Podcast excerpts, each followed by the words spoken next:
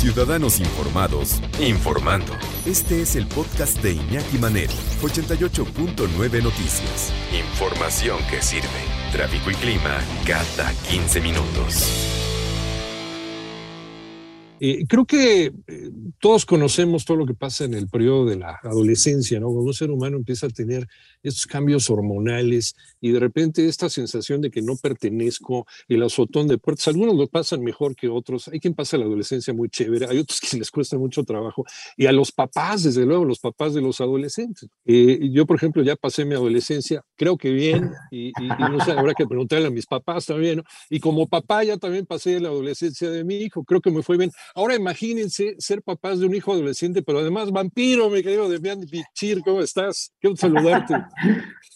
Oye, qué, qué, buena introducción, qué gustazo volver a charlar contigo como siempre, Iñaki. No, igualmente, igualmente, y siempre, siempre es un agasajo platicar contigo, porque siempre nos traes cosas, cosas nuevas y la verdad cosas muy creativas. Además, ahora, ahora vienes ya con una serie de televisión que la verdad a mí me trae mucho porque ese tema de los vampiros es tan, eh, es tan flexible que puedes jugar muchísimo con los personajes, ¿no? Totalmente de acuerdo, pues es uno de los grandes, grandes temas favoritos del, de cine y, la, y la televisión, ¿no? La literatura fantástica. Cómo se ha escrito tinta, ¿no? Sobre vampiros. Yo creo que lo que más nos une a ellos es esta enorme cercanía, ¿no? Porque de todos los grandes monstruos de la fantasía universal, es, este, el vampiro es el más humano, ¿no? Es el que más se parece a nosotros. Y además tiene, está lleno de analogías que se pueden perfectamente articular y se pueden muy bien relacionar, ¿no? Porque siempre hay alguien que nos chupa la sangre, brother, aunque, no sea vampiro. Entonces, eh, eh, y que nos drena y nos agota y estas famosas relaciones tóxicas, ¿no? No solo de, con tu chica, sino también amistades, ¿no? Que no tienen que estar en tu vida, yo qué sé. El caso es que tienes toda la razón, ¿no? Fíjate, hablando de eso, yo pasé mi adolescencia entre personajes cuando yo crecí haciendo teatro en la Compañía Nacional de Teatro. Entonces yo, eh, a través de personajes, pasé toda mi adolescencia y prácticamente ni me enteré de cómo estaba el rock and roll. Hasta que llegué a Nueva York, rumbo a los 22, yo iba buscando cosas y me enfrenté a mí, me encontré conmigo mismo, ¿no? Entonces ahí fue como un recuento de, de todo lo que había yo pasado, ¿no? Creciendo en el Teatro de México. Y tienes toda la razón porque es una etapa crítica en donde los seres humanos encontramos nuestra verdadera personalidad, ¿no? Y entonces, bueno, a eso aúnale que no puedes ver el sol y que te da mucha hambre de vez en cuando y que lo único que puedes comer es sangre.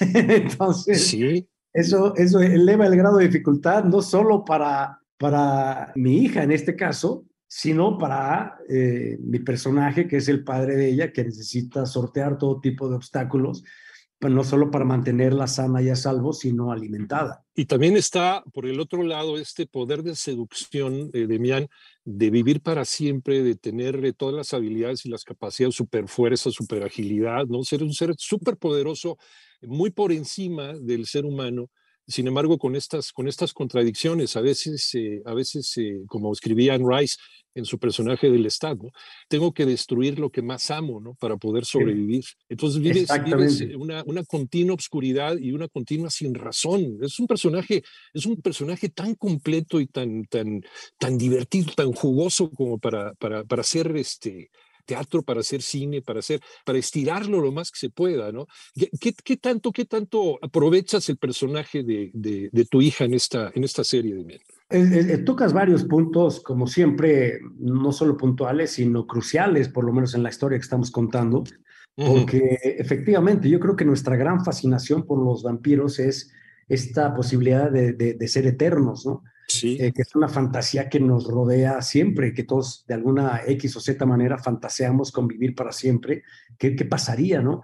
Y una de las grandes tragedias de esa posibilidad es que te irías quedando solo. Si no hay más vampiros a tu alrededor, más seres queridos, te vas quedando solo, ¿no? Entonces, eh, pero todos esos elementos son, son claves en, en la historia que estamos contando.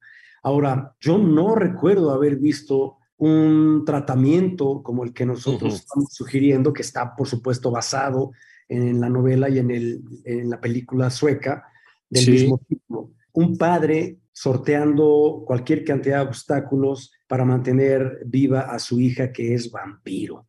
Entonces, esa premisa a mí me parece verdaderamente fascinante, ¿no?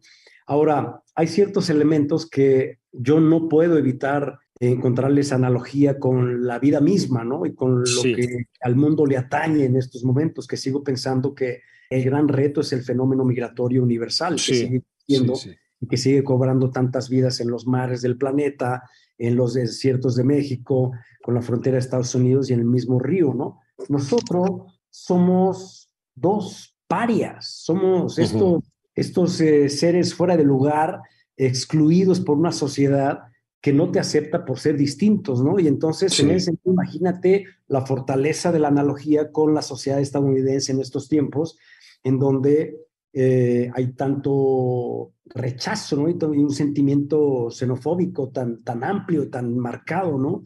Eh, nosotros somos mexicanos y eso a mí me parece que ha sido un acierto brutal y además valiente de parte de Showtime y de Andrew Hinderaker de hacer estos protagonistas mexicanos. Ahora, esto es absolutamente inédito en un mercado tan difícil de penetrar, dominado por protagonistas eh, anglosajones, ¿no? Entonces, esto a mí me parece un parteaguas fenomenal. Que, que, un actor que apenas aprendió a hablar inglés hace unos años protagonice una serie de esta naturaleza con esas, en estas condiciones, ¿no? Entonces, siento que nosotros representamos a todos los que son excluidos. Nosotros, me refiero a mi hija y a mí en la serie, nosotros representamos a, a, los underdogs, como dicen los gringos, ¿no? a, los que no encuentran su sitio, a los que son rechazados por ser diferentes, por, por parecer diferentes y por, por escucharse diferentes, ¿no? Nosotros somos eh, estos eh, seres eh, en constante lucha por encontrar tu propio centro, ¿no? Así empieza la serie. La serie empieza con ellos huyendo una vez más. tú ya has tenido oportunidad de, de, vivir el drama también de la, de la migración cuando hiciste esta serie de televisión donde tú eres un policía de este lado y estás también con una policía del otro lado ya de los Estados Unidos, ¿no? Y hay, y hay eventos que los comprometen a los dos, que comprometen a los dos países. Eh, eso también te ha servido para formar tu personaje con esta alegoría que me estás platicando, que es muy, muy interesante y no lo había visto desde ese punto de vista. Desde luego también el vampiro, pues e, es un ser distinto como lo puede ser un, mexicano en los Estados Unidos, como puede ser un, un eh, descendiente de, de africanos en, eh, en algún lugar de, de, Roma o en algún lugar de Suecia, ¿no? En fin, es, es, el otro, es, la otredad, ¿no? Es el drama de la otredad. Exactamente. Eh, todos de alguna manera hemos sido excluidos en algún punto de nuestras vidas. En ese mismo crecer en la adolescencia al que te referías hace un rato, en donde sientes que no encajas en ningún lado, que no cabes en ningún lado, literal y figurativamente, porque empieza uno a crecer, de pronto tiras todo no te das cuenta de que ya creciste, ¿no? Y, al rato es, un verdadero descontrol. Pero yo sí creo que aquí hay una gran forma de, identificación. Sí, eh, tengo que estar de acuerdo contigo porque siento que lo que hicimos en The Bridge, en esta serie a la que te refieres, sin ninguna duda me hermana y me ayuda a conectarme de forma más directa con este proyecto ahora. Pero también la otra película que hicimos, El jardinero, donde interpreto a un, claro. mexicano en Estados Unidos, que se llama Una vida mejor.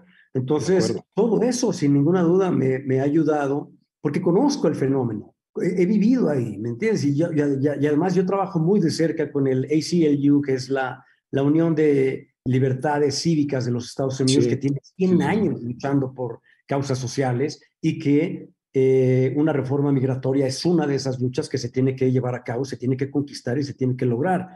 Entonces, nosotros representamos a todos ellos de, de, una u otra manera. Ahora, también me ayuda a conectarme de forma muy clara y directa el hecho de que yo soy padre de una nena de la misma edad, que tiene 11 años. Gala tiene 11 años y en 15 minutos más va a entrar en esa etapa de adolescencia. Entonces, Madre Santa, la que se nos viene, ¿no? Ahora, mi hija, que es una extraordinaria actriz, ¿verdad? De pronto dicen, ¿cómo? Pero dejas que, que actúe. ¿Cómo, ¿Cómo lo voy a prohibir a mi hija que actúe si yo fui un niño actor? Y fui un niño actor feliz, además. De una familia de actores. Y una familia dedicada al teatro, y así crecimos nosotros, y hasta ahora, pues nadie está realmente tan mal como que lo tengan que atar. Mi hija me, me ha ayudado, por supuesto, la gran Gala Bichir me ha ayudado a conectarme con este personaje de manera probablemente indirecta o inconsciente, pero existe ese lazo. y, también eh, esta experiencia con, con, con, tu personaje y con la historia que nos va a estar contando en esta serie, Let the Right One In, eh, va a ser también para ti este, un, un, gran experimento, un gran laboratorio para lo que dices que se te viene encima. sí, caray, no, ya, ya, ya, la veo venir. Son 10 episodios esta primera temporada. De Son 10 episodios. Mira, generalmente cuando una serie arranca, arranca a veces hasta con 6, ¿no? Que es sí, sí, sí, claro. Pero hay muchos buenos ejemplos de series que arrancaron con 6. Creo que Breaking Bad arrancó con 6 y después ya... Sí historia, ¿no? Generalmente se piensa siempre en 13 como el número perfecto para iniciar una temporada, ¿no? Pero está entre 6 y 10. Nosotros haciendo 10, a mí me parece que, que es exacto, ¿no? Que no solo porque sea el número de Messi, sino porque, sino porque, sino porque es, es, el número perfecto, ¿no? Eh, todos los números son perfectos, pero el 10 es la máxima calificación. Entonces, creo que se sorteó de manera brillante el, el, reto fundamental de convertir a dos horas en 10. O sea, nosotros nos encerramos, además con todo lo que significa hacer una serie, el desgaste emocional y físico, significa estar meses enteros conectados en el mismo canal. Eh, además, en uno de los inviernos más largos que han habido en Nueva York, que me refiero largos porque ya era mayo, brother, y, seguían unos fríos. Y seguían. sí. sí, decías tú, ya, por favor, paren esto. Sobre todo para un tropical fish como, como yo, ¿no? Sí. O sea, cuando eres un pez tropical, pues que Dios te ayude. Entonces, porque además tuvimos muchos rodajes de noche. Y, pero mira, para todo eso estamos entrenados y, y, y es tal el placer que uno de nada de eso se acuerda, ¿no? Entonces, bueno, para mí, haber realizado esta serie en estos primeros 10 episodios fue verdaderamente uno de los, de los trabajos más queridos, de los que más orgulloso estoy. Y no puedo, tengo unas ganas enormes de saber cómo va a reaccionar la gente. Pues esperemos, esperemos que bien, porque, porque desde luego, además de actuar, de mí admitir, produces esta, esta serie, tu calidad te distingue como siempre. La historia es muy, muy atractiva porque no solamente es una historia de vampiros, ¿no? Como podemos desde el Nosferatu hasta, hasta la fecha, sino trae un contenido humano muy, muy especial. Es una relación entre padre e hijo. Creo que, creo que muchos papás se van a identificar con eso, con esta relación que tienes tú con tu hija en, el, en la serie. Totalmente, totalmente. Y esa es una, un punto de conexión más, ¿no? Que este virus que nosotros llamamos virus a la mordida que ha sufrido mi lo vivimos todos los días con distintos tipos de virus, no solo con el que acabamos de pasar, sino con virus terribles como la xenofobia, como el racismo, el clasismo, ¿no? la, estupidez fascista, la ultraderecha, que es una verdadera pesadilla uh todo el planeta, ¿no? Entonces, eh, eh, lidiamos con ese tipo de cosas de manera constante y los padres, todos somos padres o todos somos hijos. Y todos de alguna u otra manera tenemos esta conexión que con sus propias dificultades y sí, efectivamente, hay muchos, muchos hijos e hijas que resultan un reto constante para la vida de cualquier padre, ¿no? Entonces, en este caso, por ejemplo, este padre que es padre soltero, que se ha encargado totalmente de su hija, se convierte también en la mejor madre que te puedes encontrar. Y, y cubre los dos perfiles de manera brillante y ha renunciado a su vida, que era, eh, estaba en camino de convertirse un rockstar en, en, el mundo de la cocina, siendo un gran chef y decide cambiar de ruta su vida completa con tal de tener a su hija a salvo. Sí, pues eh, justamente eh, hoy, ahora que están cambiando ya todo este concepto de la familia nuclear, en donde ya no existe papá, mamá, hijitos, ahora ya es eh, mamá, mamá, papá, papá, o papá o mamá nada más, ¿no? E, este, estos fenómenos sociales que estamos viviendo llega, llega muy a tiempo. 21 de octubre, justo, justo para pues, una época muy especial allá en Estados Unidos y luego también en nuestro México, Damián, Halloween y eh, el Día de Muertos. Es, es, una fecha en la que todo este, este, este contenido también es muy bienvenido. Sí, y mira, nosotros, sobre todo nosotros los mexicanos, entendemos el fenómeno de la vida por la muerte. Y no se puede disfrutar la vida sin entender también lo que significa la muerte, que es un paso imposible de evitar para lo que vamos todos y para lo que poca gente se prepara. Nosotros tenemos esa maravilla de fortuna de poder danzar, bailar con la muerte, porque le tenemos el mismo cariño y el mismo respeto. Y nosotros sabemos que para que algo nazca, algo debe morir también. Entonces, eh, a mí me parece que es una serie puntual en muchos sentidos para todo el mundo, sin duda, pero sobre todo para nosotros los mexicanos. Let the Right One In, esta, esta nueva serie producida y protagonizada por nuestro querido amigo Demian Bichir. ¿En dónde lo vamos a poder ver, Demian? Esto pasa por Paramount Plus, me parece que en español en Paramount Plus, pero también se puede encontrar de manera original en, quien, quien sea que tenga acceso a Showtime Universal. Pero en estos tiempos eh, que son fascinantes verdaderamente, se puede localizar en varios puntos, pero por lo pronto Paramount Plus 21 de octubre, sin duda. Pues ahí, estamos puntuales y apuntadísimos para ver Let the Right One In con eh, Damián Bichir, eh, una, una historia que ya nos la habían contado antes de película, yo me acuerdo de la película sueca, me gustó muchísimo. No he visto la norteamericana, la versión norteamericana, pero la sueca me encantó, ¿no? Es, es, bellísima también la realización de la película y sé que, que esta, esta serie nos va a dejar con ganas de más. Demian, te mandamos un, un abrazo muy, muy fuerte. Iñaki Manero, siempre es un placer charlar contigo, brother. Igualmente, igualmente un abrazo, un abrazo y que sigan los éxitos.